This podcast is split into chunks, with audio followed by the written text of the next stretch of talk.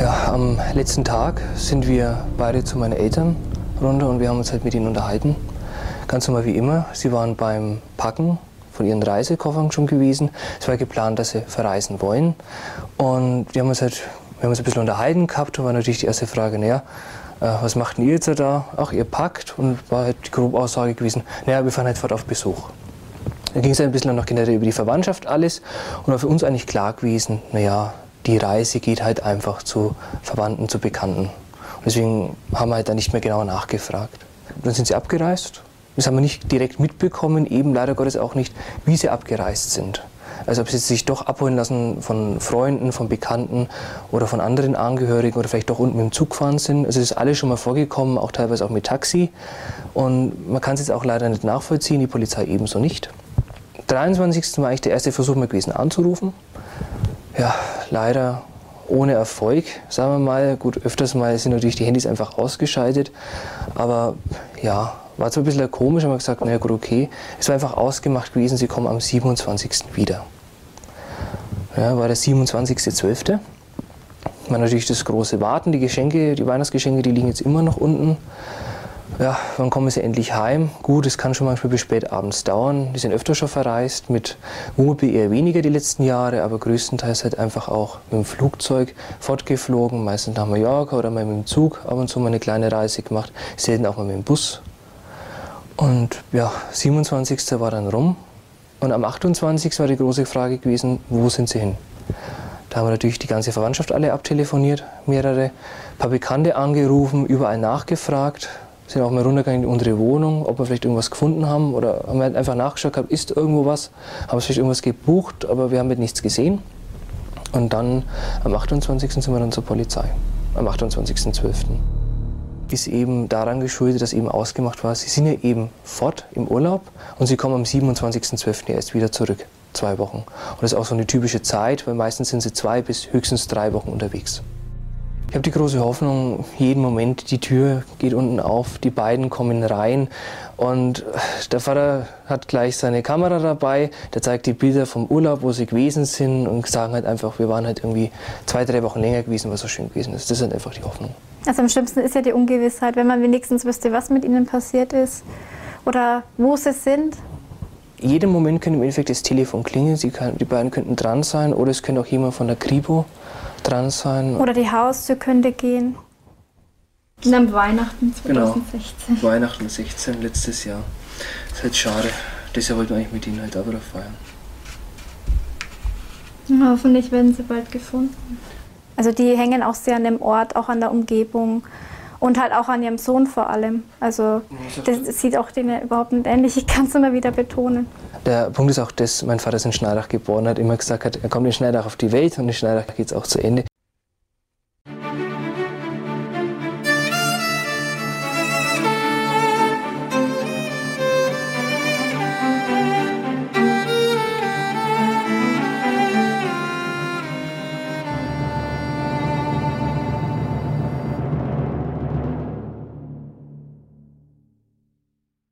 Hallo und herzlich willkommen bei den Interrogation Tapes. Ich bin der Tarek.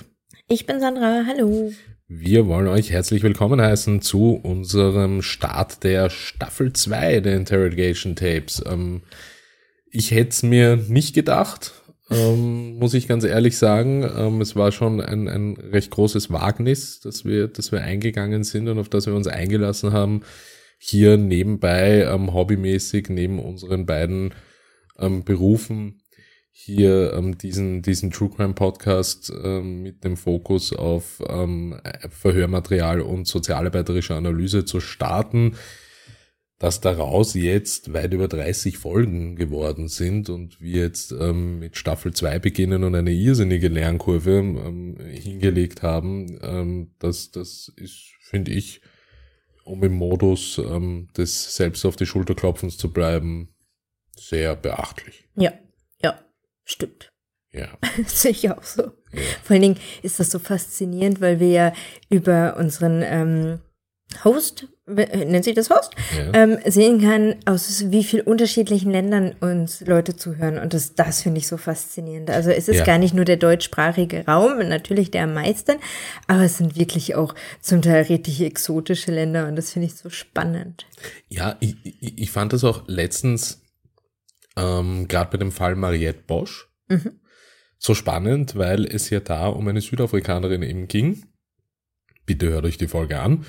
Ähm, Mariette Bosch, ähm, die Analyse und ähm, die Aus, der Auswanderertraum, der am Galgen endete, ähm, heißt die Folge. Äh, dass man hier wirklich sehen konnte, weil es handelte sich eben um eine südafrikanische Frau, die ein, eines Verbrechens beschuldigt und überführt wurde, welches im Binnenstaat Botswana innerhalb Südafrikas als Binnenstaat stattfand. Und dann konnte man beobachten, wie ziemlich sprunghaft ähm, unsere, unsere Klicks ähm, aus Südafrika Mhm. gestiegen sind. Ja. Und das, das, das ähm, freut uns insofern wirklich, wirklich auch besonders hier ähm, gezielt in verschiedenen Regionen der Welt mit unseren, mit unseren Fällen auch ein bisschen Resonanz zu erzeugen. Und dafür möchten wir an dieser Stelle auch einmal Danke sagen. Genau, danke. Und, Ja. Also ich, es ist echt faszinierend. Ja. Es ist Das- total faszinierend und ähm, es macht Bock auf mehr. Ja, Und ähm, ja, und, und, und in, der, in, in der Hinsicht wollen wir uns auch gleich dem widmen, was ihr vor Beginn dieser Folge schon als Einspieler gehört habt, nämlich ein Interview von ähm, den beiden Hauptprotagonisten unseres, unserer letzten Fallfolge, Ingo und Stephanie P., die einem Lokalfernsehen dieses eben gerade eingespielt äh, Interview gegeben haben, in der in dem sehr gefasst und sehr ruhig ähm, erklärt wurde, was mit den Eltern passiert sein könnte, mit ihren Eltern, ähm, ähm, was, wo sie, wo sie geblieben sein könnten, ob sie verreist sein könnten, ähm, dass sie sich so sehr wünschen würden, Hinweise zu erhalten und dass sie so gerne Weihnachten wieder mit ihnen gefeiert hätten. Ja. Und alles im Prinzip zu einem Zeitpunkt, was heißt im Prinzip de facto zu einem Zeitpunkt, in dem ein paar Meter weiter in einem Nebengebäude der Garage sich die bereits eingemauerten Leichen ihrer Eltern befanden. Mhm. Sie waren total emotionslos bei diesem äh, Interview. Sie haben also im Nachhinein äh, beurteilt, sie haben sich eine Geschichte ausgedacht und haben die erzählt. So.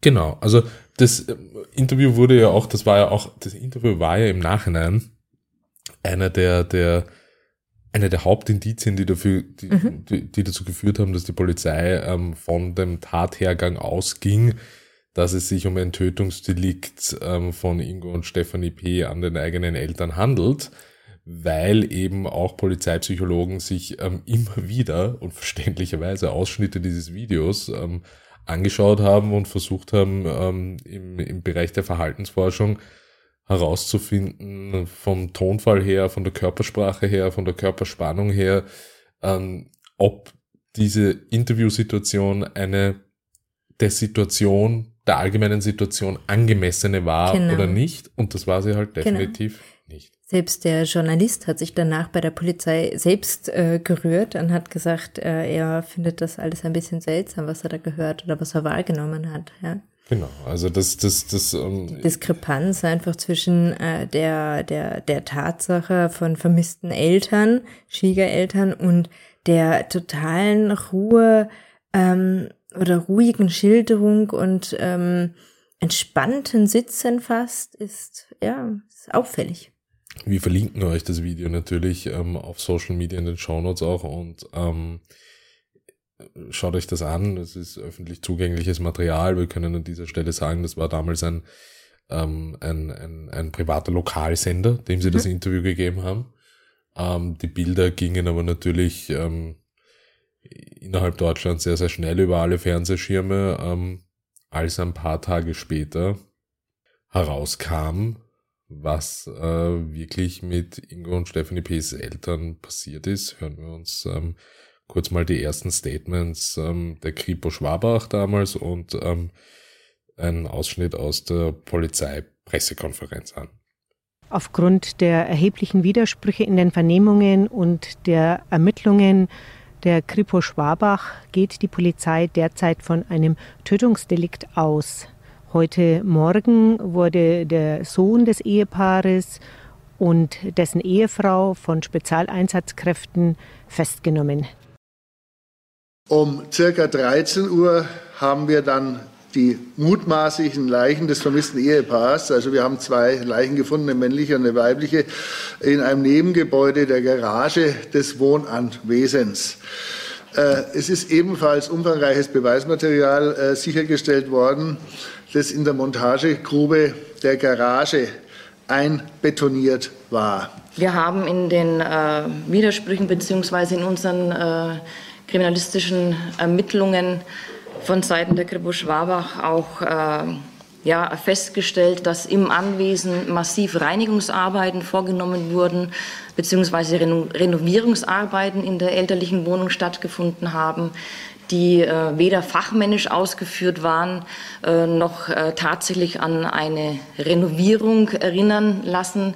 Ähm, es war augenscheinlich eher der Eindruck, als würden hier Spuren beseitigt werden. Insofern gehen wir davon aus, dass der äh, Tatverdächtige die beiden Personen, also seine Eltern, nach äh, Tötung derselben eben im Garagenanbau äh, versteckt hat und sämtliche ja, Maßnahmen getroffen hat, um den Tatort zu reinigen und äh, sämtliche Spuren von sich äh, abzulenken in Richtung äh, Urlaubsreise oder eines möglichen Suizides oder eines äh, Unglücksfalles. Ja. Was sagst du dazu? ähm, es, ist, es ist so einfach. Es wirkt so es einfach. Ist plump. Plump, ja, plump. Ich. Plump ja. ist das bessere, äh, die bessere Beschreibung dafür, genau.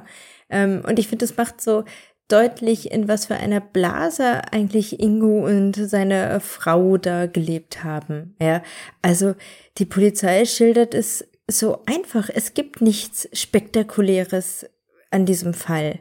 Und so einfach war auch der Mord. Ja, ähm, mein, meine Gedanken oder meine das Bild, was sich bei mir so verfestigt hat, war, dass die beiden in so einer Blase gelebt haben.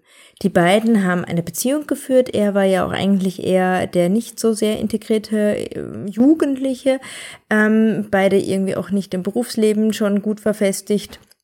Sie hatte ja gar keinen Job. Ähm, erschreckend war, dass sie irgendwie Kindererzieherin oder äh, ich, jedenfalls im pädagogischen Bereich eine mhm. Ausbildung gemacht hat. Ähm, also da hatten sie kein, kein Feedback der Gesellschaft. Und dann haben die beiden sich gefunden und haben in so einer Blase gelebt und haben irgendwie ihr Leben vor sich hin gesehen und geträumt und äh, interpretiert und sie wollten das einfach leben. Und das Problem schien irgendwie, dass seine Eltern weg müssen. Ja, und dieses einfach weg. Muss weg. Muss weg. Genau. Ich, ich würde, glaube ich, gar nicht so weit gehen, dass sie ähm, ganz, ganz böse Mordabsichten hatten oder so. Jedenfalls nicht zu Beginn, ja, sondern sie waren einfach im Weg. Und so wie, es muss ja eine ganz innige Beziehung auch zu dem Sohn Ingo gewesen sein, ähm, so leicht wären die Eltern nicht weggegangen, wahrscheinlich. Nein, also es wurde ja auch durch die Verwandtschaft und, und, und mhm. durch den Bekanntenkreis berichtet, dass es ähm, eine sehr innige Beziehung von Ingo zu seinen Eltern gegeben hat ich glaube, was wir an der Stelle auch wirklich beleuchten müssen, um ein, ein wenig ein wenig Stephanie P.'s Rolle in der ganzen Geschichte auch klar darzulegen, ist ähm, der Faktor, von dem ähm, man ausgehen muss und für den sie auch verurteilt wurde, nämlich ähm, den Tatbestand Anstiftung zum Mord. Denn es muss ein unfassbarer Druck in dieser Beziehung ähm, zwischen den beiden, zwischen Stephanie P. und, und, und ähm, Ingo gegeben haben, der Ingo dazu veranlasst hat, das auszuführen, was Stephanie als Bedingung für eine gemeinsame Zukunft nannte. Ich weiß gar nicht, ob Druck das, ähm, der, das richtige Wort dafür ist. Ich hatte mal einen Fall im beruflichen Kontext, wo es, äh, da waren, es waren noch Jugendliche, ja, also die waren noch nicht äh, volljährig sozusagen, und die ähm, waren so abhängig voneinander. Das war eine ganz ähm, negative ähm, Beziehung, also dysfunktionale Beziehung, Toxisch, ja. toxische Beziehung, genau. Aber es war irgendwie kein Druck spürbar. Also ich habe es bis zum Ende nicht ganz ähm, greifen können. Aber es war kein Druck, es war eher so eine Richtung Abhängigkeit, Zwang. Also es war so absurd, weil eh, also da war, da war es umgekehrt sozusagen, also die Rollen, die Geschlechter waren umgekehrt. Er hat ihr immer vorgegeben, was sie zu tun hat, ja. Aber nicht, ähm, nicht jetzt so böse Dinge, sondern er hat sie kontrolliert, indem er ihr gesagt hat, ähm, also wo bist du? Und dann musste sie antworten, ich bin, keine Ahnung, zu Hause. Und dann wollte er einen Beweis dafür. Und dann hat er, keine Ahnung, äh, dann hat sie den Küchentisch fotografiert. Ja, Und dann hat er gefragt, ja, aber ich war, also gesagt, ich weiß ja nicht, äh, von wann dieses Foto stammt. Und dann hat sie die Uhr fotografiert. Aber das hat sie irgendwie freiwillig gemacht. Er hatte auch nichts gegen sie in der Hand. Ähm, und das war irgendwie so, äh, die, die, die haben, die haben so, äh, es war so eine verschlungene Art und Weise von zwei Identitäten, die irgendwie nur noch zu einer wurden. Das war ganz seltsam zu- anzusehen, weil niemand auch da, also beide Familien kamen nicht dagegen oder nicht dazwischen. Ihre Familie war äh, sehr am Leiden, weil sie quasi ihre Tochter ein Stück weit verloren haben. Naja, und seine äh, Familie fand das gar nicht so schlimm, so tragisch. Also, ja, gut. Ähm, aber das, da, da war kein Druck. Also natürlich ist diese ganze Beziehung Druck, aber irgendwie haben die so miteinander geschwungen und gelebt und haben es so sich so gegenseitig, ähm, haben es sich gegenseitig rechtfertigen können, wie sie sich verhalten. Verstehst du, was ich meine? Ja. Und ich verstehe auch, dass ähm, genau diese Argumentationsschiene von Stephanie P. ja auch gegenüber der Polizei gefahren wurde, und zwar unmittelbar nach der Festnahme. Ähm, dass sie hier, das habe ich glaube ich eben in der Fallfolge erzählt, nicht einmal nicht einmal darauf gewartet wurde ähm, oder Stephanie nicht einmal die Beamtinnen ausreden hat lassen, was die ähm, Belehrung ihrer Rechte äh, betroffen hat und, und hat gleich einmal losgelegt und Ingo mit allem belastet und ähm, dann nachgelegt in der Hinsicht, dass sie sich genau in so einer Beziehung eben mit Ingo befunden hat, der sie kontrolliert hat, der sie nicht allein aus dem Haus gehen hat lassen, der sie misshandelt hat, sowohl physisch als auch psychisch. Und ähm, hier kommt ein ganz ähm, essentielles, äh, eine essentielle Beweiskette und Beweisführung ins Treffen, ähm, da es sich ja um einen Fall aus dem Jahr 2018 handelt, 17, 18, noch nicht allzu lange her. Digitale Spuren. Und auch da wieder so einfach. Also, äh, sie haben es ja äh, digital besprochen, sie haben gegoogelt, sie haben die Sachen runtergeladen, Sie haben sich Nachrichten dazu äh, geschrieben. miteinander ausgetauscht und dann sagt sie einfach, ich war's nicht und ich glaube, sie glaubt das. Also, Ja, aber auch diese Komponente des, de, dieser toxischen Beziehung und dieses, dieses psychischen Drucks und dieses nicht rausgehen lassen, so des Überwachens. mhm. ja, das hätte man sehr gut wenn die nachvollziehen können. Kamera, wenn die, wenn das Haus oder der Vorgarten des Hauses einen, eine Bewegungsmelder gesteuerte Kamera hat, die aufzeichnet, die ausgewertet wurde, wo man gese gesehen hat, wie genau zu dem Zeitraum, wo die Eltern verschwunden sind, Weihnachtsfeiern gefeiert Mhm. worden sind. Man hat sich einen Hund angeschafft und sich darüber gefreut und ist regelmäßig mit dem Hund Gassi gegangen. Ähm, man hat Besuche empfangen. Stephanie P. ist regelmäßig immer raus, eine rauchen. ähm, das zeugt jetzt nicht unbedingt von der Art Beziehung, die du da gerade beschreibst. und der Ja, Gipfel der ganzen geil. Geschichte sind natürlich die Behauptungen der körperlichen Misshandlung. Mhm. Und da muss man aber auch an der Stelle sagen, haben die Behörden sehr gut reagiert und haben das wirklich ernst genommen, weil sie wurde gezielt gefragt, wann in welchem Zeitraum das stattgefunden hat und wann das zuletzt stattgefunden hat.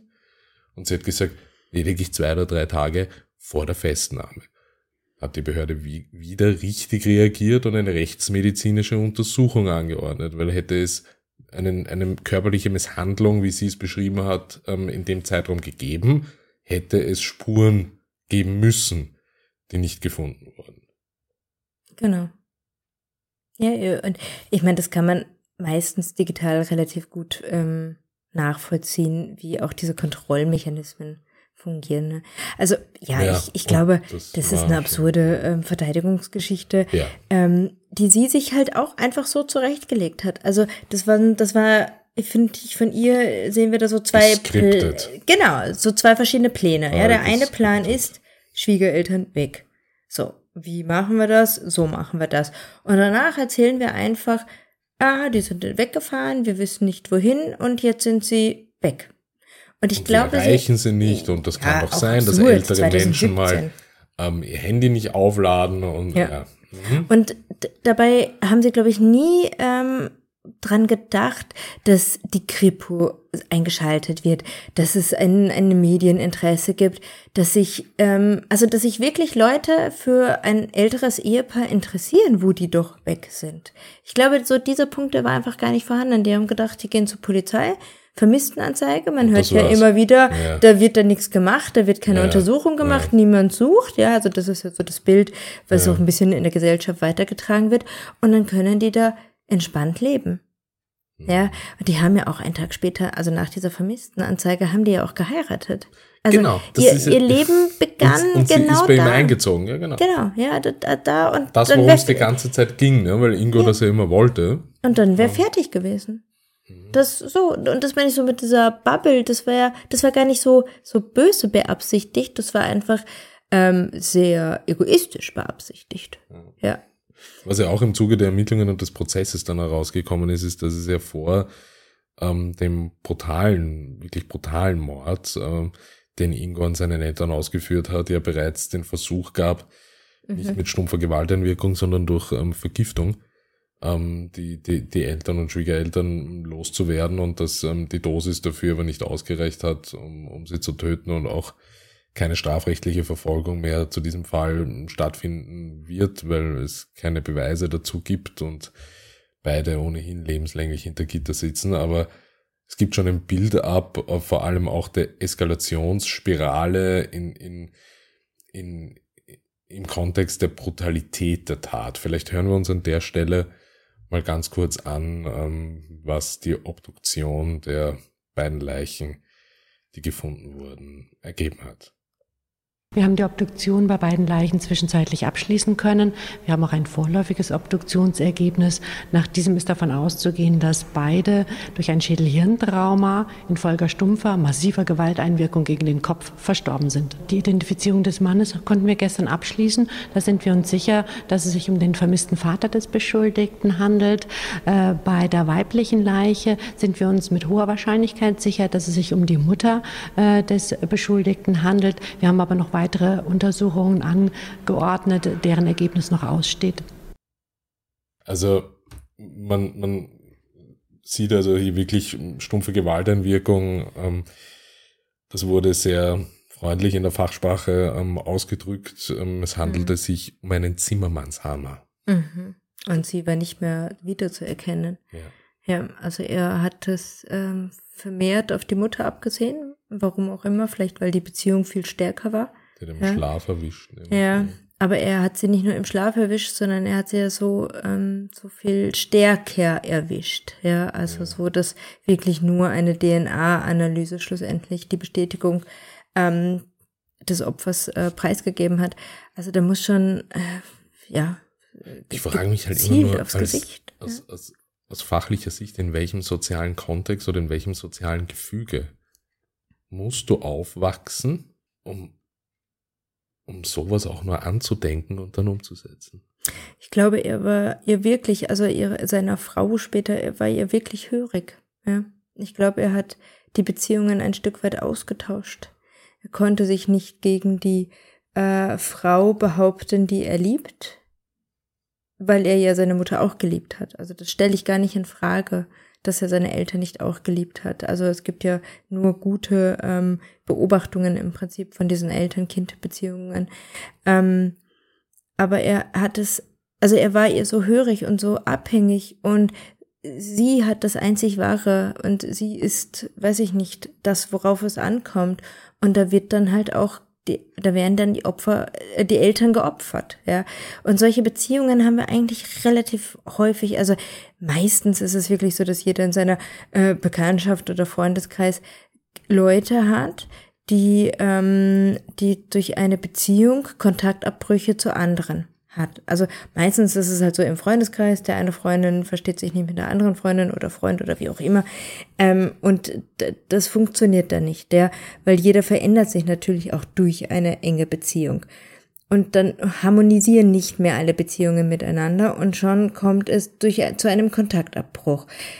Oft passiert das im Freundesbekanntenkreis, seltener im Familienverband. Aber auch da passiert es. Ja, da geht es dann wirklich darum, dass äh, Familien ausgetauscht werden. Ja, das sind ja dann auch oft diese Partner, die in der ähm, anderen Familie komplett eintauchen und andocken, als ob das deren eigene Familie ist. Ja, ähm, und die gehen halt jetzt. Fälle, ja. ja diese Fälle habe ich auch im beruflichen Kontext manchmal, finde ich, besonders unheimlich. Ja, genau, ja. genau. Also das ist gar nicht mal so selten, ja. Wenn, weiß ich nicht, wenn Eltern mit der Schwiegertochter, mit dem Schwiegersohn nicht einverstanden sind, ähm, stellen sie ihre Kinder halt auch zum Teil vor gewisse Entscheidungskonsequenzen. Ja, also nicht nur, dass es von den, von den Liebenden sozusagen von der, von der Kinderebene ausgeht, es geht ja manchmal auch von der Erwachsenenebene oder von der Elternebene aus, klar, ja. Klar. Ähm, und die beiden hier, die gehen halt noch einen Schritt weiter. Ja, weil es war ja auch in, in einem, äh, ein Nachbar oder was hat ja auch gesagt, dass die Schwiegereltern ihre zukünftige Schwiegertochter quasi nicht mochten. Mhm. Ja, also kann man davon ausgehen, dass sie sie nicht sofort gesagt haben, hey, ja, komm, zieh zu uns ein, du bist unsere tolle äh, Schwiegertochter, ja. ja. Ähm, und da ist es dann halt irgendwie so eine, so eine äh, böse logische Konsequenz, die weitergeht, ja. Es ist leider in den Recherchen nichts dazu gefunden, denn es wäre ja schon wirklich spannend gewesen. Oft sind ja in dem Kontext maßgebliche Faktoren in der Erziehung beziehungsweise in der frühen Kindheit zu finden.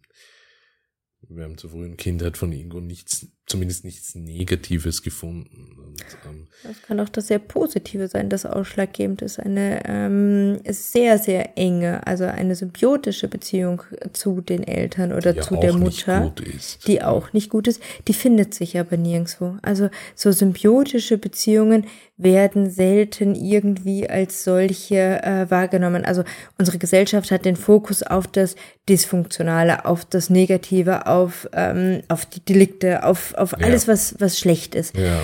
Ähm, auf etwas, was übertrieben gut ist, haben wir nicht den Fokus. Das, das blendet das System komplett aus. Stimmt. Also ich finde auch das plakativste und einfachste Beispiel dafür sind ähm, also ganz, ganz harter Themenschwenk, aber ähm, Bewertungsprofile von allen möglichen, ob das jetzt ähm, Restaurants sind mhm, oder irgendwelche genau. anderen Dienstleister genau. ähm, bis hin ja. zu Anwälten und Ärzten. Ähm, kommuniziert und öffentlich gemacht werden immer nur die negativen genau. Dinge. Genau dieses System. Seltenst die positiven. Ja. ja. Also ich meine, es verändert sich ja schon ein Stück weit, dass man auch die positiven Sternchen sammelt und daraus eine Note, ja. Aber es ist genau das, auch wer etwas äußern möchte, äußert in der Regel eine Bestürzung, etwas Negatives, etwas, was ihm genau. widerfahren genau. ist. Ja. Ähm, wirklich wenig Leute greifen noch zum Handy oder greifen mittlerweile mehr nicht mehr zum Handy äh, und sagen, hey, es war einfach toll dort. Und ohne speziellen Grund, es war einfach toll. Ja. Und das ist eigentlich das, worauf es ankommt. Und eine wirklich gute, tragfähige Beziehung, naja, wo soll das denn auch aufscheinen? Ja. Also ja. die Eltern haben ihn gefördert. Also er war ja auch ein Musiker und ist ja aufgetreten und er war in einer Mus Musikschule und sie haben ihn überall gefördert. Und das ist ja genau das, was eigentlich gewollt oder gewünscht ist. Ja, ob das jetzt schon in einen krankhaften Bereich geht, naja, wer soll das denn wahrnehmen, also wer soll das denn wahrnehmen oder als solches festhalten? Ja das ist, ist die einzigen, die übrig sind, um da irgendwie Stellungnahmen dazu abzugeben, sind Verwandte, Freunde und Dorfbewohner. aber, auch die aber das weg. ist, ähm, entweder schauen sie weg, beziehungsweise ist da die Wahrnehmung auch oft verzerrt. Ja. Und äh, das sind oft die Sprüche, na, ich habe es ja schon immer gewusst. Egal wie es ausgeht. Egal wie es ausgeht, ja, genau. Ja, da ist immer auch treffsicher. Ich wusste es schon immer, ja. Und diese Bauchgefühlsgeschichte, die hat schon seine Berechtigung, ja. Aber nur weil man ein Bauchgefühl hat, äh, was will man da machen, ja? Die Leute irgendwo anschwärzen oder irgendwelche Diagnosen verlangen, das geht halt nicht, ja. Mhm. Und ich meine, abgesehen davon hätte er vielleicht auch, also der, der Ingo jetzt hätte er eine gesündere Partnerin sich aus oder Beziehungsmuster sich ausgesucht, wäre das vielleicht auch alles gut gewesen. Weiß man ja nicht. Hm. Also es scheint schon speziell auch mit seiner Frauenwahl zu tun zu haben. Das würde ich schon so sehen. Gehen wir abschließend vielleicht noch zu einem Punkt, der, ähm, der bei uns auch ähm, einige Fragen aufgeworfen hat und zu dem wir auch einige Fragen und Wünsche bekommen haben, um nochmal verstärkt darauf einzugehen, und zwar die Rolle von Stephanie P. Ähm, im, im, im Kontext eben des, des Anstiften ähm, zum, zum Mord. Mhm. Ist das eine gerechtfertigte Strafe? Kann man jemanden äh, der, der Anstiftung des Mordes überführen? Kann man ihn dafür in einer gleichen Art und Weise bestrafen wie die Person, die die Tat physisch tatsächlich begangen hat? Weil wir müssen uns ja nochmal in Erinnerung rufen. Ähm, und ob das geplant war oder nicht, wissen wir jetzt nicht, aber Stephanie P. war physisch in der Nacht des 13. Dezembers nicht anwesend im Haus und ähm, hat physisch nicht mitgewirkt ähm, an der Tatumsetzung. Das heißt, sie hat keine Waffe in die Hand genommen, sie hat nicht zugeschlagen, sie hat die Eltern physisch nicht ermordet. Wie siehst du das? Ähm, ich sehe es genau richtig, dass wir da ein sehr ähm, verfeinertes Strafrecht haben. Denn ähm, gäbe es diese Kombination nicht, würde es ja auch dafür sprechen, dass sie in ähm, oder gegebenenfalls freigesprochen oder gar nicht angezeugt hätte werden können, was ja auch nicht stimmig ist. Ja, das ist das gleiche andersherum, wenn äh, ich dich zwinge, dass du jemanden umbringst, weil keine Ahnung, ich äh, deine Mutter in Gewalt hab oder sowas, ja, ähm, dann bist ja nicht du der Täter. Eine ja? lustige Vorstellung, ja. Mhm. dann äh, bin auch ich die Täterin. Ja, also und ja. du bist von deiner Schuld frei zu sprechen, weil du es unter Zwang gemacht hast. Das wäre ja das Gleiche. Ja, also das andersherum, nur weil du die Tat ausgeführt hast, heißt das nicht nur, dass du schuld bist alleine. Ja, mhm, mhm. du kannst sogar in der Tat als gewiss unschuldig gelten, weil jemand anders die wahre Schuld trägt. Und so sehe ich das hier halt auch. Ja, okay. also hier finde ich schon, haben beide ihre Mitschuld. Ja, wobei wir hier festhalten müssen, wir reden jetzt gerade nicht über die juristische Komponente. Nein, wobei es ist eine gesellschaftliche Ansicht. Ja, ja, ja, ja genau. Also darum geht's mir. Und ja. ich finde es gut, dass die Juristen das in irgendeiner Art und Weise ähm, ins BGB reingebracht haben. Natürlich, mhm. ja. Ähm, aber, aber diese, diese Feinheiten, um die geht's da halt, ja. Weil Beziehungen oder ein, ein, ein gesellschaftliches Konstrukt ist nicht so einfach mit der macht das und der macht das nicht, ja. Sondern es ist eine Verflechtung von. Und gerade wenn die beiden sich so intensiv ausgetauscht haben und gemeinsam diese Pläne geschmiedet ja. haben und ja. sie danach ja auch alles getan hat, um seine Variante zu, ähm, zu halten. Also sie hat ja mit aufgeräumt, sie hat mitgeputzt, ja. ja, und zwar tagelang und ist nochmal einen Tag später mit ihm zum Trauerteil gegangen. Ja, das ja. kommt auch in der Pressekonferenz ähm, der Polizei hier noch einmal zum Ausdruck, dass es hier unter Anführungszeichen Renovierungsarbeiten gegeben hat, die aber so dilettantisch ja. ausgeführt wurden, dass man ja, sehr schnell plump wieder plump, mal, ja. ja, das, so dass man sehr schnell den Eindruck gewinnen konnte, hier wurde nur einfach schnell mit einem Eimer Farbe ähm, überall drüber gepinselt, nicht um zu renovieren, sondern um Spuren zu verwischen. Genau. Und, ja. ähm, und da, das sind die ausschlaggebenden Momente, ja. Und die, die müssen dann natürlich strafrechtlich auch erfasst werden. Ja. Ja, also äh, ich bin hier wirklich absolut der Meinung, dass ähm, in diesem Fall ähm, ein Urteil unter Strafmaß ähm, im, im Punkt Anstiftung zum Mord ähm, gerechtfertigt ist, mhm. weil es eben auch diese ganz, ganz starken digitalen Beweise gibt, ob das Chatverläufe sind, ob das Such, ähm, ähm, Suchhistorien ähm, im Internet sind äh, Telefongespräche wurden ja auch abgehört. Also von jetzt im Vergleich zu ein paar anderen Fällen, die wir in letzter Zeit hatten, ob das jetzt vielleicht ähm, Barry George war. Mhm. Ähm, also hier hat die Polizei wirklich ähm, richtig ge gearbeitet und gehandelt. Also na, richtig gearbeitet hat schon wieder. Das also sie eine, die Beweisführung. Sie haben wirklich gut gemacht. ja, die ich. Beweisführung ähm, und die Beweiskette ist hier wirklich absolut genau. schlüssig. Genau. Genau. Ja. Und ich meine, wie gesagt, es, es ist ja noch nicht so lange her. Also, und im Jahr 2018, ich meine, ja, das ist auch eine Sozialisierungsfrage. Aber im Jahr 2018 sich gegenseitig ähm, WhatsApp-Nachrichten zu schreiben, indem man ähm, plant, wie man jemanden ähm, los wird. Mm, na, vielleicht haben sie jetzt manchmal Schon kommt hart. so ein böser Humor von mir durch. Vielleicht ja. haben sie sie einfach gelöscht.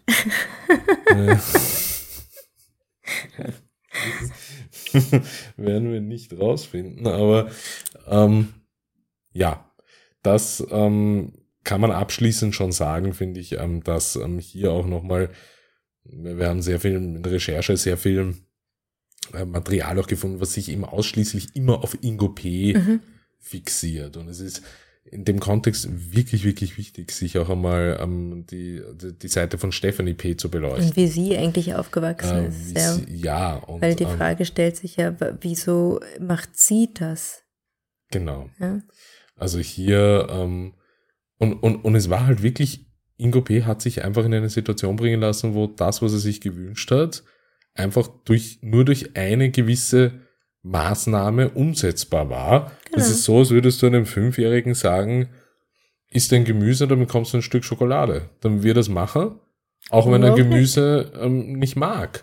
Und äh, in der Hinsicht ähm, war das ein bisschen vergleichbar. Ja? Mhm. Weil ja. er hat, Ingo hat ja dann, nachdem die Eltern weg waren, alles bekommen, was er wollte. Die Freundin ist bei ihm eingezogen und aus der Freundin und Verlobten wurde seine Ehefrau. Sie haben ja auch genau. unmittelbar danach geheiratet. Genau. Ja, das Leben begann dann. Das so, Leben begann also, also sie, sind losgestartet, ja. Genau, sie sind, in, das ist ein guter, guter Schlusspunkt für die Analyse, finde ich auch. Sie sind losgestartet und ähm, ja, und das ähm, Zielende war ist die das JVA. Mhm. Äh, ja, das, das war die Analyse ähm, des, des, des Falls des Doppelmordes von, von Schneidach und wie ähm, angekündigt ähm, letztes Mal und auch über Insta möchten wir jetzt noch ein paar Minuten widmen, ähm, um euch ein paar Teaser und Infos zur ähm, Staffel 2 von der Interrogation Tapes zu geben. Ähm, wir haben viel vor und ähm, werden euch ein bisschen eine Outline geben von dem, was wir vorhaben, ohne zu viel zu verraten. Das wird ganz schwierig. Äh, und ähm, ja, ich, ich, ich, würde einfach einmal damit beginnen, dass ähm, wir nochmal ganz kurz über, über unser doch recht neues, aber jetzt mittlerweile schon gut eingespieltes ähm, Konzept ähm, mhm. sprechen, was wir jetzt aufgezogen haben, immer mit einer Fallfolge und einer Analysefolge. Wie geht's dir damit, Sandra? Ich finde, es passt ähm, besser, gut. Es passt zu uns, es passt zu unserer Idee, die wir hatten. Und ähm, unsere Idee lässt sich damit einfach gut umsetzen. Ja, das finde ich auch. Es gibt einfach Raum ähm, für, für, für ein, ein, ein gewisses Maß auch an, an, an Professionalität im, im Umgang mit gewissen, gewissen Themenblöcken und mhm. Settings. Und, und das, Zeit, ja. Genau, also das ähm, möchten wir in der Hinsicht auf jeden Fall in der Staffel 2 auch beibehalten. Was erwartet euch Neues in Staffel 2? Ähm, klarer Fokus ähm, in unserer zweiten Staffel werden Gäste sein. Gäste, Gäste, Gäste. Und ähm, wir, wir bemühen uns. Genau, wir haben das schon öfter, öfter mal angekündigt und ähm, jetzt geht's an die Umsetzung. Es wird ähm, die verschiedenste Gäste geben. Es können unter anderem, ohne zu viel zu verraten, auch Sachverständige sein, ähm, Gäste aus dem psychosozialen Bereich ähm, und was wir auch vorhaben, ist einmal ähm, ein falltechnisch ähm, was ja jetzt entsprechend unserem neuen Konzept äh, meine Spezialität ist, einen ähm, kleinen, zumindest in einem Teil der zweiten Staffel, einen kleinen Fokus zu setzen auf Kriminalfälle, die aus meiner Heimat, nämlich aus Österreich und im Speziellen aus Wien kommen. Es ist nämlich auch ein, ein Teil Europas, der eine sehr morbide Geschichte hat. morbide Geschichte und morbide Tradition fast ja, schon genau. hat.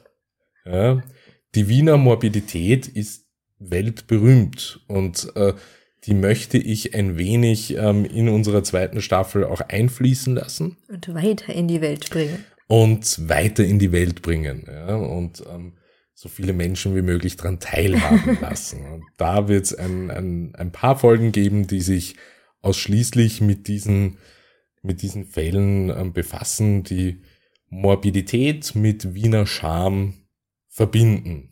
Und ich hoffe, ihr lasst euch da darauf ein, äh, mich praktisch ähm, euch diese Welt ein wenig vorstellen zu lassen. Und was auch ein ganz großer Teil oder eine Neuerung in Staffel 2 werden soll, ist, dass wir vorhaben und mit euch gerne als Community erstmals eine QA, eine Questions and Answer ähm, Blog und Themen, äh, Themenblog machen wollen wo wir ähm, euch einfach auch die Möglichkeit geben wollen, ähm, innerhalb einer Folge auch ein wenig mit uns zu interagieren und Fragen zu stellen. Das können Fragen jeglicher Art sein, das können Fragen äh, zu unserem beruflichen Kontext sein, können Fragen zu Episoden, zu konkreten Fällen, zu Zusammenhängen ähm, ähm, sein ähm, oder auch zu ähm, gewissen Punkten unserer Produktion, wenn es zum Beispiel heißt, wie sind wir auf die Idee gekommen oder was hat uns überhaupt geritten, so wahnsinnig zu sein, um das zu machen. Ähm, alle diese Fragen ähm, sehr, sehr gerne. Ähm, Start für die Fragensammlung ist ab sofort.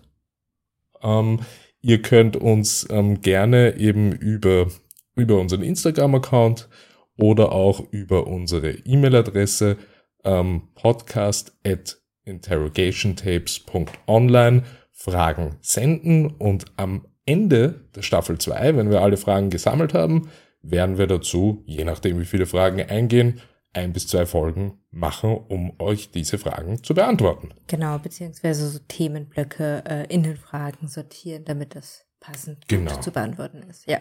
Genau. Das heißt, euch erwartet viel, viel Neues. Um, ähm, seid gespannt. Wir freuen uns sehr darauf.